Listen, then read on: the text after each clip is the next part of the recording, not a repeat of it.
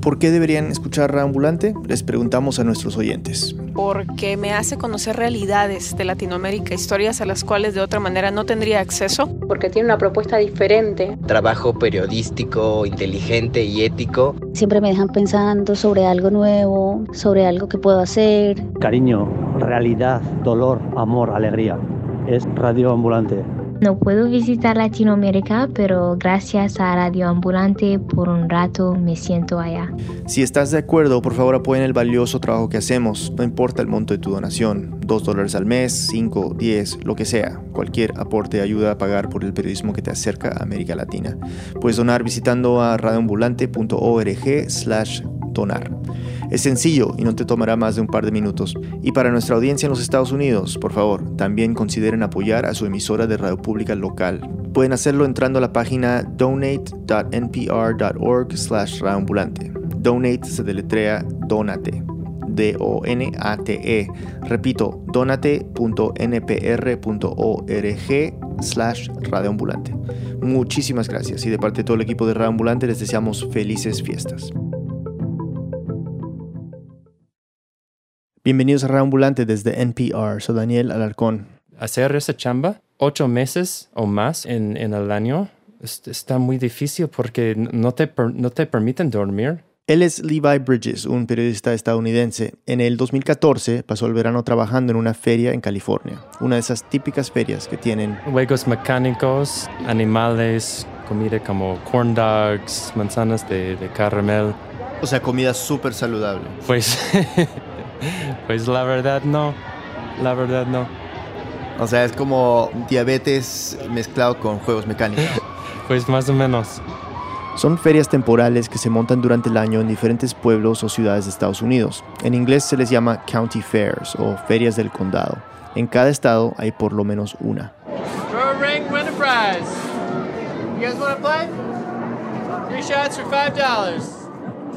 Levi empezó trabajando en juegos de azar. Estaba a cargo de ese juego donde hay patitos de plástico flotando en una piscina chiquita y la gente paga unos 5 dólares para tirar anillos grandes tratando de que alguno caiga en un patito. El premio, claro, es un peluche. Después lo pusieron a operar los juegos mecánicos.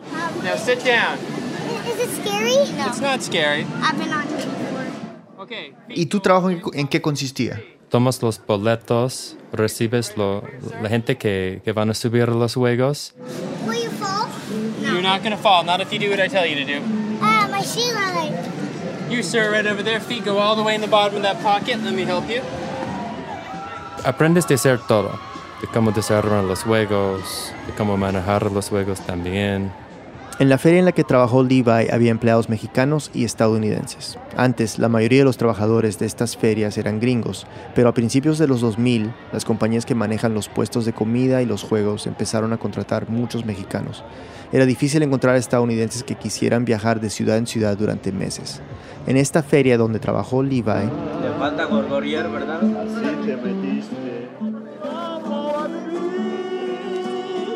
En un lado vivían personas de México, en el otro lado personas de Estados Unidos.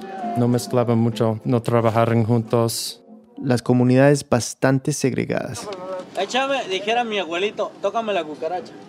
Los mexicanos se encargaban de, de los juegos más grandes, los juegos más complicados de desarmar. Mientras que... Personas de Estados Unidos nunca trabajaron en los juegos complicados, siempre eran los juegos para niños. La mayoría de las personas de Estados Unidos tenían problemas con drogas, siempre emborrachaban.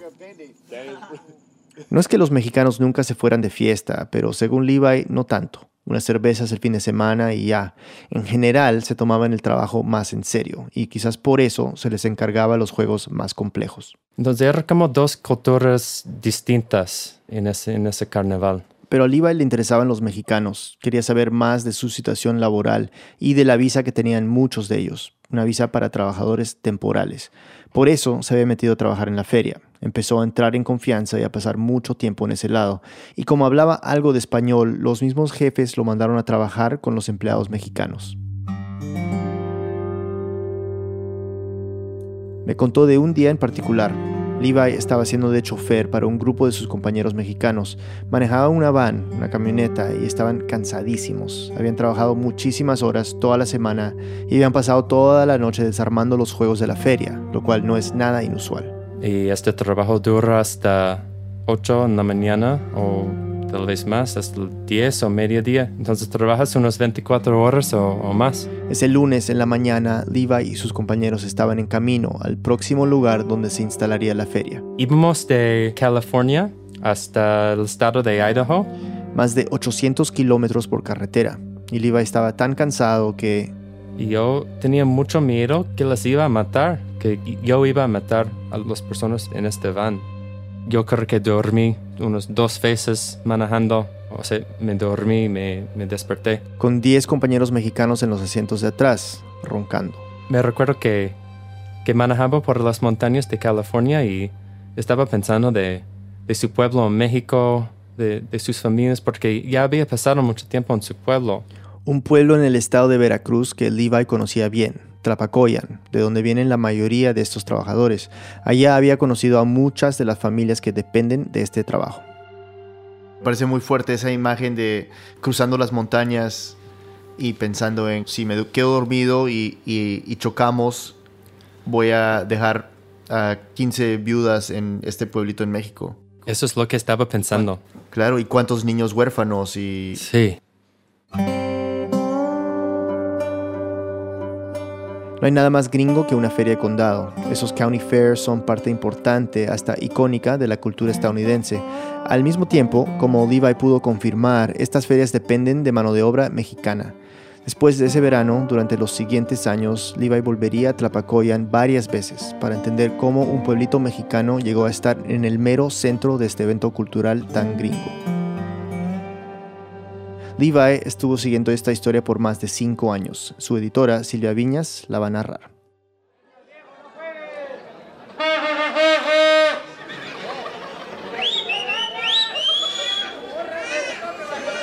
Son las 2 de la tarde en Tlapacoyan, un pueblo mexicano en el estado de Veracruz, a unos 300 kilómetros en auto al este de la Ciudad de México. En una cancha de fútbol hay hombres con camisetas azules y rojas jugando bajo un sol insoportable. Es la final, el último partido de un torneo anual. Los equipos Blue Star y Corazón de América. El que gane el partido se queda con un trofeo dorado y, más importante, la adoración de la gente del pueblo. Corazón de América va arriba en el marcador.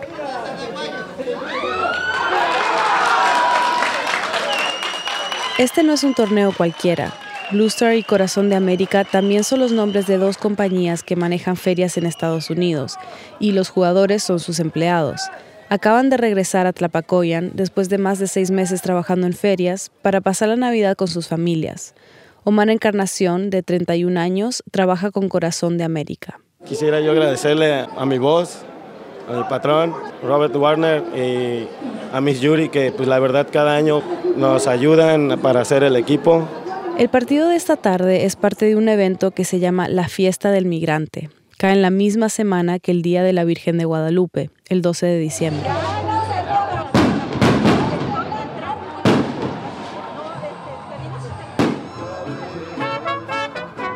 En el día las calles se llenan de desfiles y procesiones religiosas. Por la noche lanzan fuegos artificiales.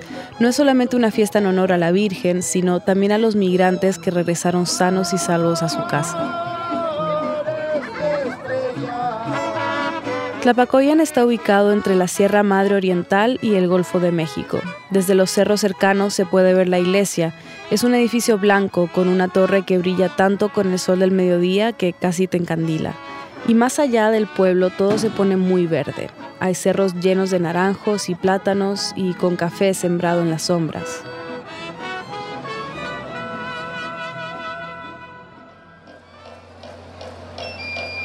La fiesta del migrante de ese año, 2016, termina con una comida para los trabajadores. La hacen en un campo con docenas de mesas debajo de un toldo blanco. Cientos de trabajadores se sientan a comer frente a un escenario donde una banda toca música tradicional de la zona. Cuando terminan de comer, llega un invitado especial, Jim Judkins, un reclutador laboral. quiero que le demos la bienvenida al señor Jim Jenkins. Jim trabaja y vive en Texas. Tiene el pelo corto y canoso y tiene unos 60 años. Y parece sentirse cómodo en el escenario, acaparando la atención de tanta gente. Se acerca al micrófono con confianza, aunque el español no es su lengua materna. Este es mi año número 38, 38, viajando para visitar mis amigos y mi familia, porque ustedes son mi familia aquí en Tlapacoyan. Los trabajadores miran a Jim. Están sentados alrededor de mesas con manteles blancos y botellas de Coca-Cola. Jim habla en español y después traduce al inglés para un par de dueños de ferias de Estados Unidos que también han llegado. Todo el evento es bilingüe.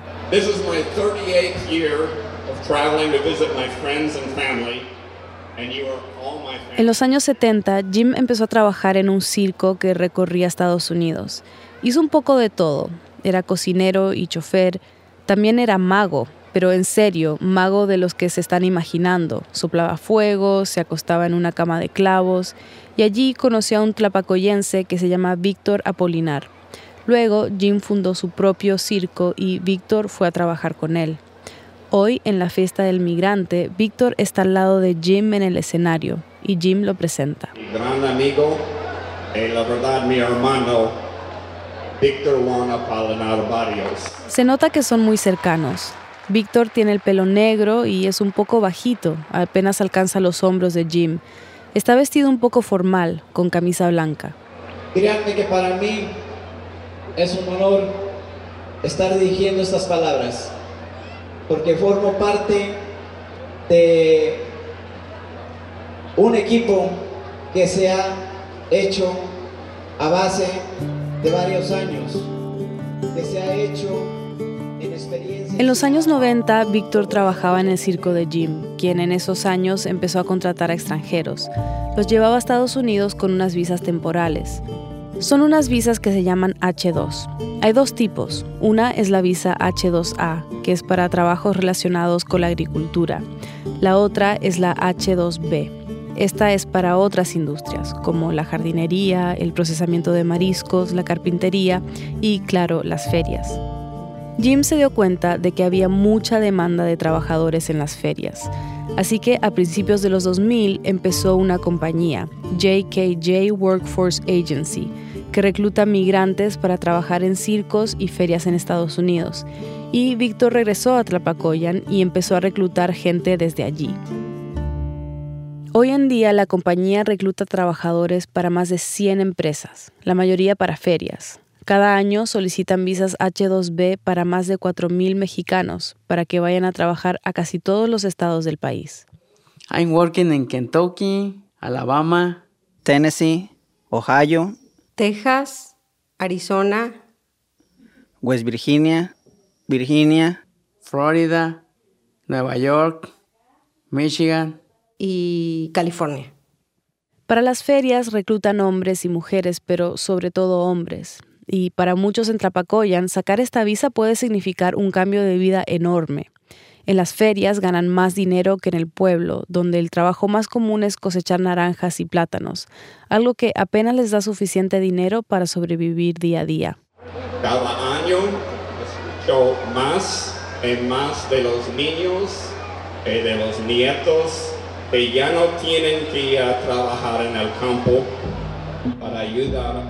Es cierto, las ferias ayudan mucho a la gente de Tlapacoyan, pero eso no significa que sea un trabajo perfecto. Algunos trabajadores le contaron a Levi que los clientes no siempre los tratan bien. Cuando hay alguna queja respecto a un juego, por ejemplo, a los trabajadores mexicanos les dicen que llegan allá a robarse el empleo de los estadounidenses, que se vuelvan a su casa. Esto a pesar de que están trabajando de manera legal. Y luego está la paga. La semana laboral estándar en Estados Unidos es de 40 horas y el salario mínimo legal depende del estado, pero rodea los 7 dólares y 25 centavos. Y si trabajaran ese horario en la feria, pues lo que ganarían no estaría mal. Pero cuando Levi habló con los trabajadores, le contaron que las 40 horas muchas veces se duplican o más. Al principio cuando yo llegué me pagaban 300 40 dólares, 330, 340. Pues ganaba como 275 dólares por semana. Trabajábamos los siete días de la semana, 14 horas cada día. De 90 a 92 horas más o menos. Lo que en una semana se llega a trabajar ahí. Y cuando yo manejaba, entonces me daban 25 dólares más.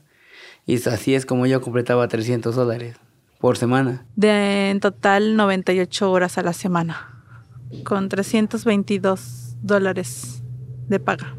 322 dólares por 98 horas de trabajo. Eso es unos 4 dólares la hora. Todo esto es un poco complicado, pero las ferias no pueden pagar solo el salario mínimo, por ley. Al pedir permiso para contratar a trabajadores temporales, tienen que comprometerse a pagar sueldos que podrían ser atractivos para ciudadanos, es decir, más que el mínimo. Esto lo menciono para dar un poco de contexto nomás. Los trabajadores deben estar ganando más del mínimo, mucho más. No deberían estar ganando cuatro la hora, ni hablar. Estamos hablando que deben estar ganando más de mil dólares a la semana. Él es Miguel Montalvo, un abogado mexicano que ayuda a migrantes que son víctimas de abuso laboral en Estados Unidos.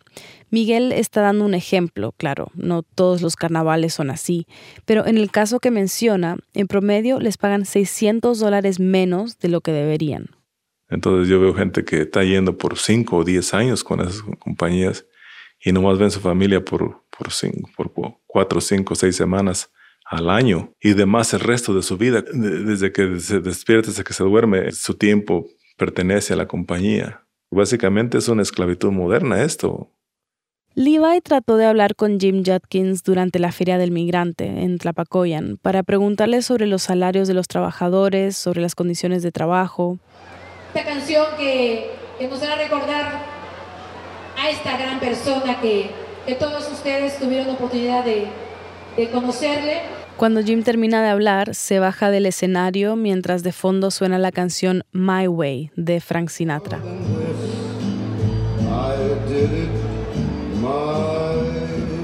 Unos reporteros locales inmediatamente se le acercan y Levi va detrás. Uno de los periodistas le pregunta a Jim cuánto le pagan a los trabajadores. ¿Qué vale el sueldo? Well, depende de dónde trabajan, pero es, es 10 a 15 dólares por hora. Levi aprovecha la situación y le pregunta qué piensa sobre unos reportajes sobre explotación laboral en las ferias que habían salido en Estados Unidos. Well, the stories that have come out, a lot of them, that have been put out by groups like Derechos de los Migrantes. Les traduzco. Jim dice que las historias de explotación son un invento, fake news, que no reflejan la realidad de las ferias. Luego le dice a Levi que tal vez podrían encontrarse más tarde para hacer una entrevista más profunda, pero después se va. Cabe mencionar que Levi pidió entrevistar a Jim muchas veces, pero se negó a hablar con él. Le dijo que ahora no habla con la prensa porque los periodistas siempre cambian sus palabras. Pero alguna gente del pueblo, los mismos trabajadores de las ferias, sí hablaron con Levi. Trabajé con Rights Amusement una temporada, Cowboy Kettlecorn una temporada también. Él es Andy Contreras, un tlapacoyense de 37 años que trabajó un total de 7 temporadas en las ferias con varias compañías. Ya no lo hace por razones que entenderán más adelante. Ahora vive en Tlapacoyan y maneja un taxi y vende lotes asados. En días soleados va al bosque para cazar serpientes. Como de 5 metros. Ya corro. Ya me da miedo. ¿eh? Uno de los días en que Levi lo visita, Andy está con su amigo Diego buscando serpientes con un machete en la mano. Una de 5 metros ya te anda asfixiando, ¿no? La de dos y medio te da lata ya, la de dos y medio no te la quita. Después vende la piel en el mercado.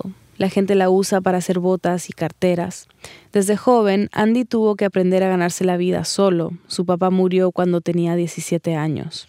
Yo soy el más chico de todos. No había muchos recursos económicos cuando ya me tocó a mí. Eh, de, pequeño, pues no, no, no hubo esa, ese tipo de regalos en los cumpleaños, en las fiestas de Navidad o el Día de Reyes o el Día del Niño. Trabajó en el mercado en Tlapacoyan, cargando y descargando frutas y hortalizas. Ya, sabía yo que debía yo de trabajar para poderme comprar algo. Yo fui juntando dinero para poderme comprar un, un estéreo. Escuchaba yo música antigua, escuchaba canciones de grupos como los Beatles, escuchaba Rolling Stones, The Who, Pink Floyd. Trabajé en el mercado por un largo periodo y la paga cada semana era, era poca, de 800, 900 pesos a veces, no era mucho. Menos de 100 dólares al cambio de la época. 90 y tantas horas, casi 100 horas las que trabajábamos eh, por semana. Eran muchas horas de trabajo y era poco la paga.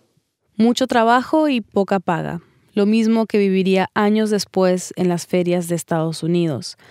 Los reclutadores no quisieron hablar con Levi para explicar cómo es el proceso de reclutamiento para las ferias, pero los trabajadores sí.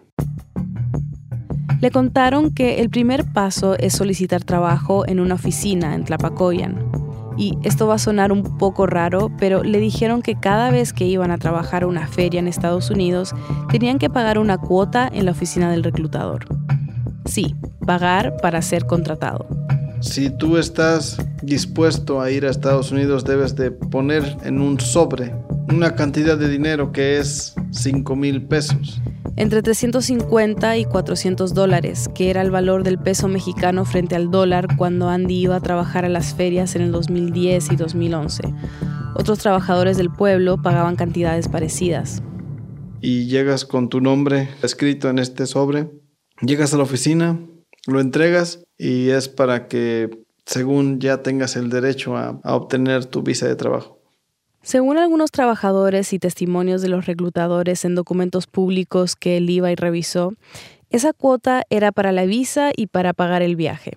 De cualquier manera, cobrarles esa cuota no es ilegal si después la compañía que maneja la feria les reembolsan los gastos, pero los trabajadores dicen que no les devuelven ese dinero. Varios estudios señalan que es muy común que los reclutadores en el extranjero pidan un pago con el pretexto de que es para sacar la visa. Levi no ha podido comprobar si Víctor, el socio mexicano de Jim Judkins que reclutaba en Tlapacoyan, se quedaba con parte de esa cuota o no. Pero reclutar a trabajadores en el pueblo parece ser un gran negocio. Según documentos legales, Jim le pagaba a Víctor 100 dólares por cada migrante que reclutaba y recordemos que llevaba miles de migrantes a las ferias cada temporada. Es mucho dinero. Y bueno, también hay otros gastos para los trabajadores. Por ejemplo, para llegar a Estados Unidos, para comenzar a trabajar. Tú pagas tu hotel, tus comidas, según las leyes laborales de Estados Unidos, la compañía que los contrata debe pagar todos los gastos por el viaje, o por lo menos reembolsar a los empleados. Pero con este tipo de trabajadores es bastante común que esto no pase. Y bueno, el gobierno tampoco está monitoreando que se hagan estos reembolsos. Muchos migrantes sacan un préstamo para pagar la cuota que pide el reclutador y todos estos gastos del viaje, piensan que con la paga que les prometen vale la pena hacerlo, que después van a poder pagar su deuda. Pero suele pasar que... Van para allá, se endeudan, piden prestado para ir para allá y llegan y no pueden ni siquiera pagar la deuda y les están cobrando intereses. Levi le preguntó a la Oficina de Asuntos Consulares de Estados Unidos sobre esa cuota que supuestamente los reclutadores usan para la visa. Le respondieron de manera general, diciendo que ellos hacen un gran esfuerzo para que estas cosas no pasen Incluso han hecho campañas en la radio y en YouTube para explicarle más a la gente sobre esta visa de trabajo. ¿Quieres trabajar legalmente en los Estados Unidos y ganar dinero para ti y tu familia? El programa de visas H2 lo hace posible. Le informan a los migrantes sobre sus derechos. Evita el fraude. No pagues cuotas extra a cualquier persona con el fin de participar en el programa de visas H2. Pero los trabajadores están en una posición complicada porque los reclutadores son los que les ayudan con los trámites para la visa. Tienen que confiar en ellos para que todo salga bien. Y varias personas le contaron a Levi que los reclutadores también les dicen qué deben decir en la entrevista. Por ejemplo, si alguien del consulado te pregunta si le pagaste a un reclutador, tienes que decir que no. Incluso los acompañan al consulado y además algunos cuentan que los reclutadores hasta les dicen cuánto dinero deberían pagar legalmente las ferias y les dejan claro que esa es la cantidad que tienen que decir en el consulado. Si contestan bien las preguntas en el consulado, comprobando que el reclutador y el empleador están cumpliendo con la ley, les dan la visa. El proceso desde la entrevista hasta que le dan la visa dura unos tres días. Y una vez que la tienen, se suben a un bus camino a Estados Unidos.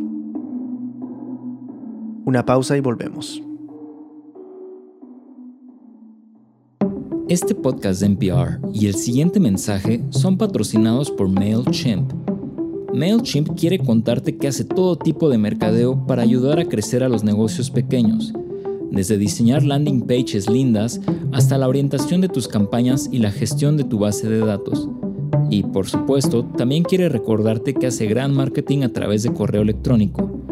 Tal vez parezca que MailChimp hace más de lo que dice su nombre, pero eso solo significa que su negocio ha crecido. MailChimp, mucho más que email.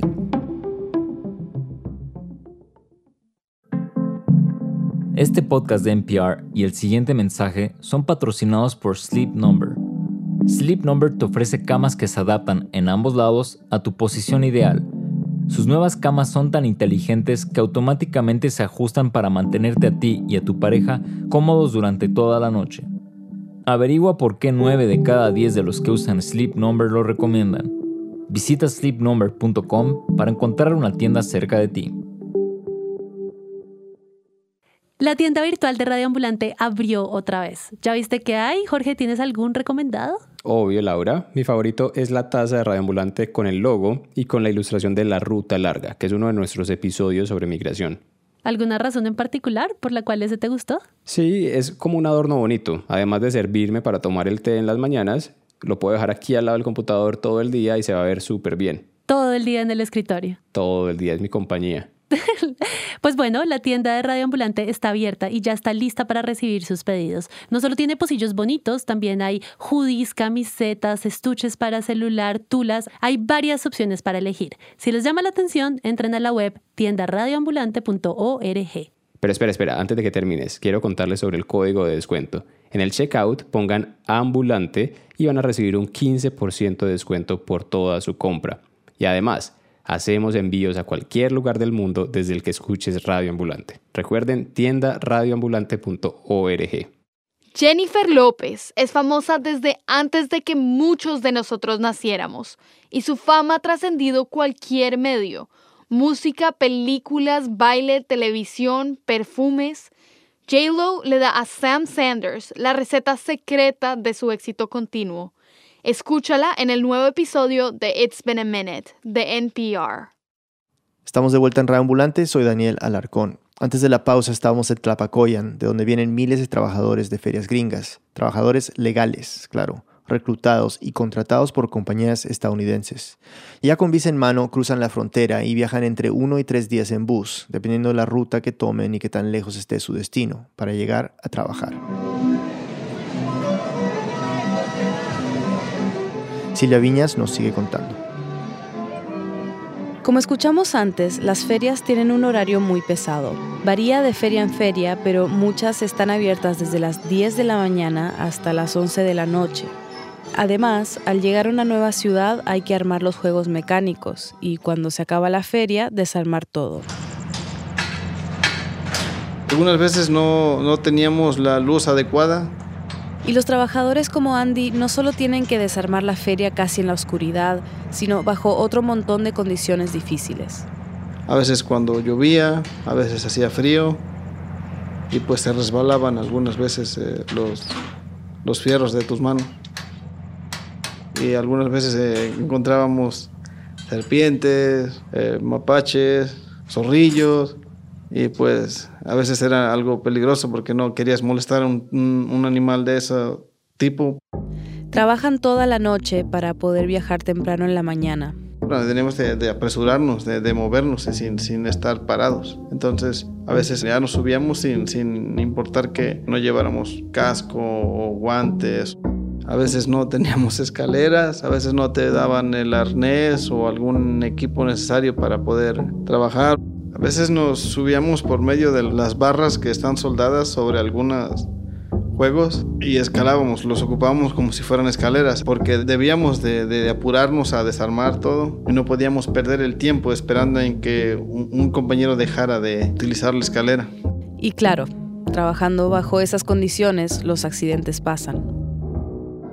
Al poner un tensor me lastimé, o sea, el tensor se abrió y me pegó en la parte de la cara. En el 2014, uno de los compañeros de Andy, un joven de ahora 32 años que se llama Esaú Morales, salió en Telemundo contando sobre una vez que se lastimó con un cable tensor. Estaba armando un juego. Era empleado de una compañía que se llama Degler Attractions. Montan una de las ferias más grandes de Estados Unidos. Después del accidente, Esaú fue al hospital y al otro día, aunque estaba herido, tuve que trabajarlo, o sea, el día normal ahí estar con la inflamación y el dolor y estar trabajando. Le dolía la cabeza y le sangraba la nariz. Le explicó a su jefe cómo se sentía y él le dijo que recogiera sus cosas y regresara a México. Lo despidió. Es difícil para ellos quejarse porque hoy están aquí, la semana que entra están en otro lugar, ¿cómo van a buscar un abogado que los ayude de, de servicios legales o lo que sea, no? Él es Miguel Montalvo, el abogado que conocimos antes. Miguel había escuchado sobre estos casos de mexicanos trabajando en ferias que eran maltratados por sus jefes y quería que los trabajadores pudieran defender sus derechos bajo el sistema jurídico de Estados Unidos. Íbamos básicamente preguntando casa por casa a ver si habían ido y con qué compañía habían ido y que nos contaran. Miguel empezó a buscar a trabajadores en Tlapacoyan para informarles sobre sus derechos, para ver si querían ayuda legal. Miguel y unos compañeros abogados que vivían en Estados Unidos pensaban que si un grupo de migrantes demandaba y ganaba, a lo mejor podrían reformar las condiciones de trabajo en todas las ferias. Yo siempre pensé, dije, tiene que haber alguien que no esté contento, tiene que haber alguien que ya no lo van a llevar y hay que encontrar a esa persona y, o esas personas y esas son las que van a hacer la demanda. Miguel dice que muchos tenían miedo de hablar con él porque pensaban que si alguien del pueblo los veía hablando con un abogado y los reclutadores se enteraban, ya no los llevarían a Estados Unidos.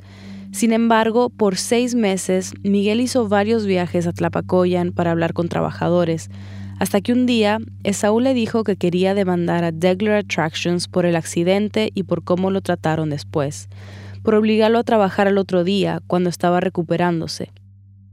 Miguel y sus compañeros tomaron el caso, pero siguieron conversando con otros trabajadores. Duramos mucho tiempo para que empezara la gente a hablar, porque tienen muchísimas preguntas y tienen miedo, entonces hay que explicarle la ley, hay que explicar la situación hasta que ellos se figuran y puede durar uno, pues platicando así un mediodía por una persona.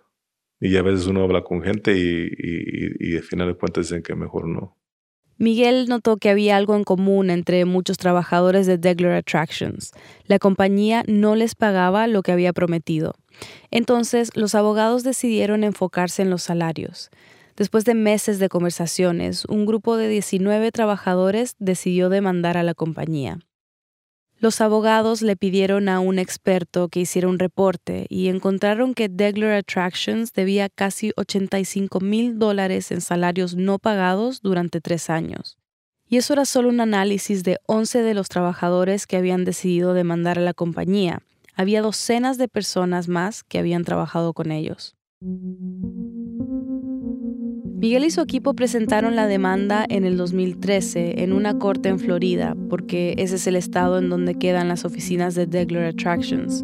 Si ganaban, los demandantes podían recuperar gran parte de sus sueldos perdidos, pero los trabajadores no tenían el apoyo de todo Tlapacoyan. Aunque suene cruel, desde el punto de vista del pueblo es entendible. Recordemos que muchos en el pueblo viven de trabajos que dan compañías como Degler Attractions.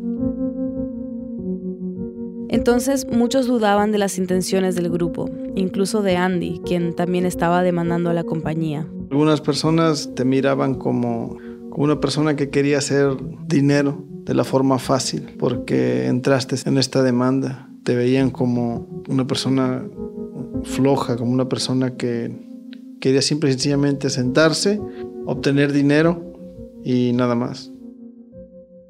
El mismo año que entablaron la demanda, en el 2013, Víctor Apolinar, el reclutador para las ferias en el pueblo, lanzó una campaña para ser presidente municipal, o sea, el alcalde de Tlapacoyan.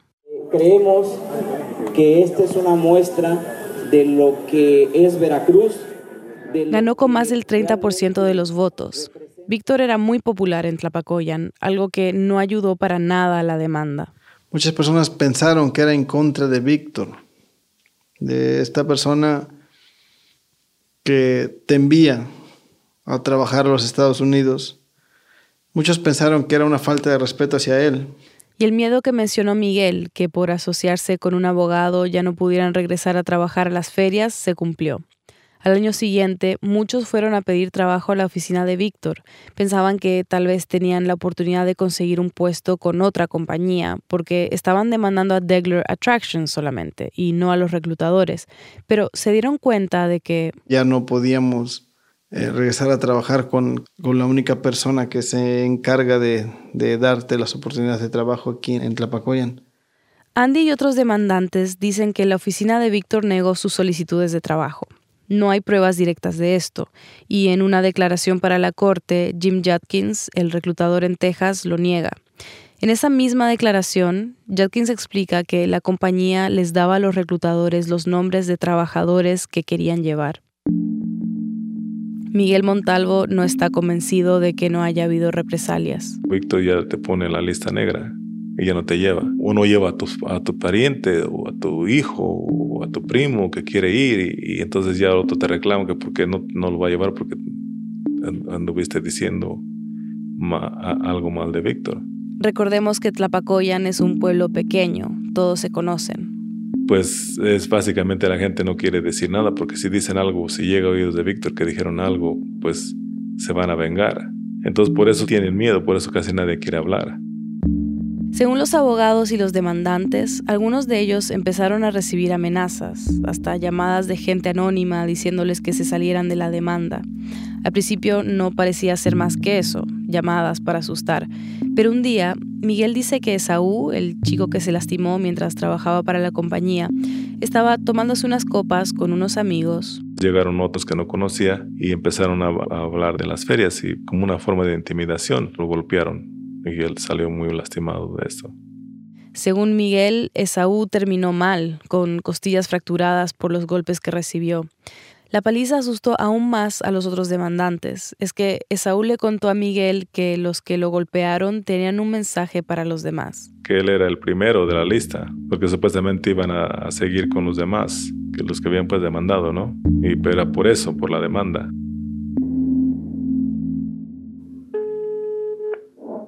Levi trató de hablar con Esaú para entender mejor qué pasó. Hola, ¿Esaú? Pero cada vez que lo llamaba, Esaú le decía que mejor hablaran otro día. Solamente mañana. ¿A mañana?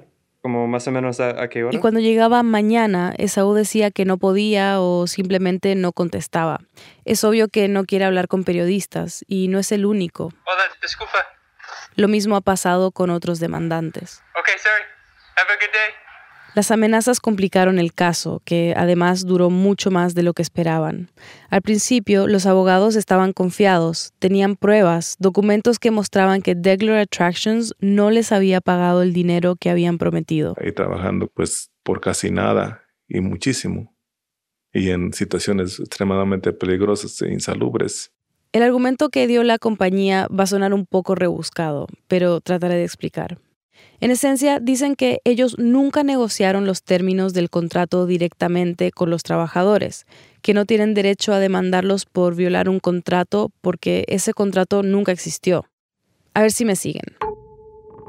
Según Degler, se habían comprometido con el gobierno estadounidense a pagar más que el salario mínimo, como requiere la ley, y el gobierno aceptó su postulación. Entonces, argumentó Degler, la relación contractual era con el gobierno de Estados Unidos, no con los trabajadores. O sea que los únicos que podrían demandarlos por no cumplir con el contrato era el gobierno. Un juez estuvo de acuerdo con este argumento de Degler y desechó el caso en el 2014. Pero Miguel y sus compañeros apelaron y a finales del 2015 una corte de apelaciones les dio la razón el caso se reabrió. Y no solo eso, sentó un precedente. Ahora los trabajadores temporales podían demandar a sus empleadores por no pagar lo que les habían prometido. Era algo que no se había visto antes. Sin embargo, eso no resolvió el caso de los trabajadores de Tlapacoyan. Siguió abierto por casi dos años y medio más. Durante los años de espera a que la demanda avanzara, hubo muchos cambios en esta zona de México. Veracruz, donde queda Tlapacoyan, se volvió uno de los estados más violentos del país. Es una zona muy peligrosa para periodistas y defensores de derechos humanos. Muchos han sido asesinados. La violencia en Veracruz no para.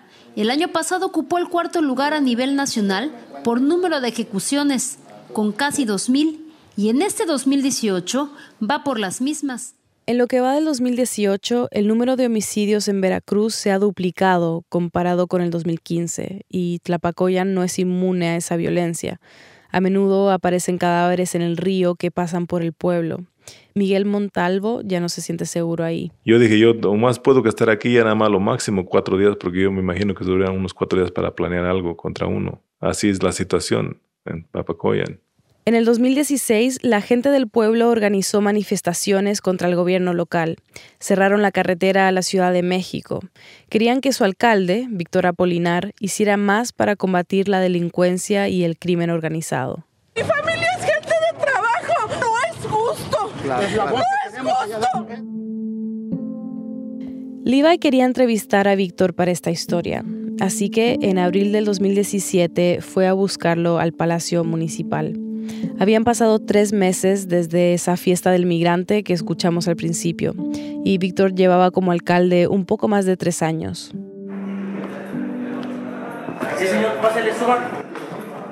Una secretaria dirige a Levi al segundo piso. ¿Con respecto a, a qué? Levi le dice que es para hablar de migración.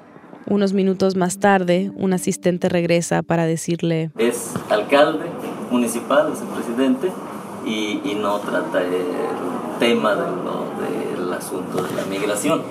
Por muchos años en Tlapacoyan, el nombre de Víctor era sinónimo de migración. Llevó miles de tlapacoyenses hacia el norte, pero ahora de alcalde ya no se dedica a eso. Según la gente del pueblo y un registro de reclutadores extranjeros del gobierno de Estados Unidos, ahora el hermano de Víctor, Jesús, es el que se encarga de eso.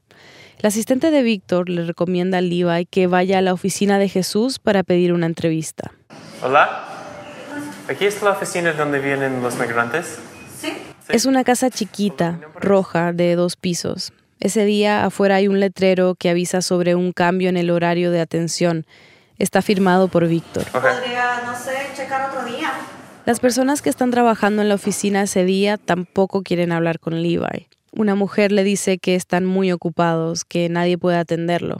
Levi deja su número de teléfono, pero nunca lo llaman.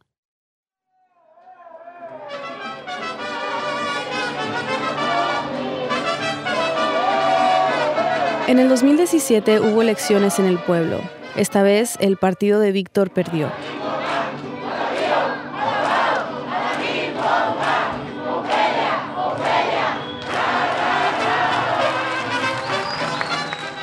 Levi no ha podido confirmar si Víctor de nuevo está reclutando para Jim Judkins, pero encontró que hay un caso abierto contra Judkins y su compañía en el Departamento de Trabajo de Estados Unidos, más específicamente en la oficina donde certifican a compañías para llevar a trabajadores con la visa H2B a Estados Unidos. Levi habló con un ex oficial del Departamento de Trabajo y con el asistente del juez a cargo del caso.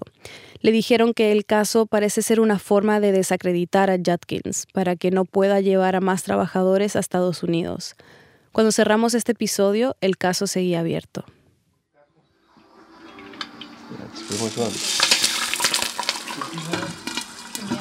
Casi cuatro años después de que se entabló la demanda, Andy invitó a Levi a su casa en Tlapacoyan. Vamos a cocinar un kettle corn.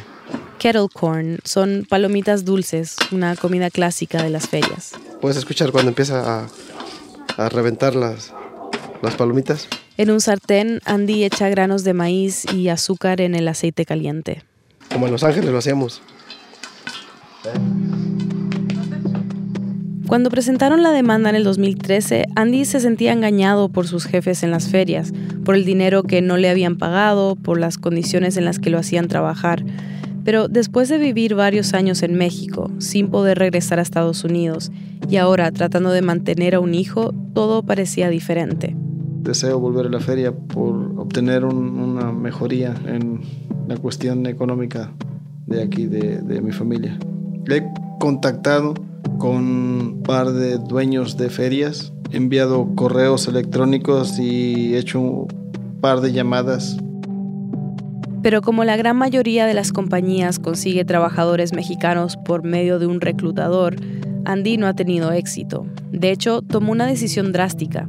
Pensó que tal vez su empleador anterior, Degler Attractions, la compañía que estaba demandando, le daría trabajo si se salía de la demanda. Le escribió un email a uno de los abogados del caso diciendo que se quería salir. Después de unos meses le llegó una respuesta de uno de los abogados en Estados Unidos. Se la leyó a Levi. Señor Contreras, usted ya no es parte de la demanda. Adjunto encontrará que su nombre no aparece en la enmienda de la demanda. Esto deberá ser suficiente para que se convenza que nosotros no lo representamos en ningún reclamo legal. Feliz tarde. Era bastante arriesgado. Al salirse, Andy no recibiría nada de dinero si ganaban, pero él sentía que su situación económica lo obligaba a tomar esa decisión. Necesitaba dinero ya, un trabajo, ojalá en una feria, en vez de esperar a ver qué pasaba con la demanda. Por eso trató de reparar su relación con Degler Attractions. Dejar todo por la paz, dejar todo en, blanco, en ceros. Andy no fue el único. Otros dos también se salieron de la demanda para intentar regresar a las ferias, sea como sea. Algunos nos retiramos porque queríamos regresar a trabajar con Víctor, sin importar que pagaras lo que pagaras o que trabajaras demasiadas horas. Me arrepiento de haber intentado hacer algo bueno que se tornó en malo. Perdí la oportunidad de regresar a trabajar y más que nada el tiempo. ¿no? Levi habló con varios demandantes para este episodio y todos le dijeron que querían volver a las ferias.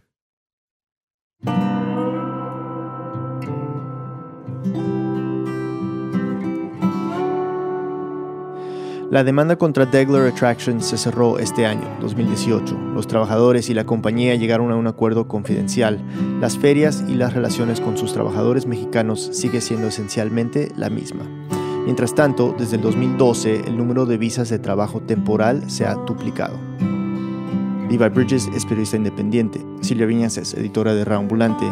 Esta historia fue editada por Camila Segura, Silvia Viñas, Luis Fernando Vargas y por mí. La mezcla y el diseño sonido son de Andrés Aspiri y Remy Lozano. Nuestra pasante editorial, Andrea López Cruzado, hizo el fact-checking. El resto del equipo de Raambulante incluye a Gabriela Brenes, Jorge Caraballo, Miranda Mazariegos, Diana Morales, Patrick Mosley, Ana Prieto, Laura Rojas Aponte, Barbara Sawhill, David Trujillo y Elsa Liliana Ulloa. Nuestras pasantes editoriales son Lisette Arevalo y Víctor Estrada. Carolina Guerrero es la CEO.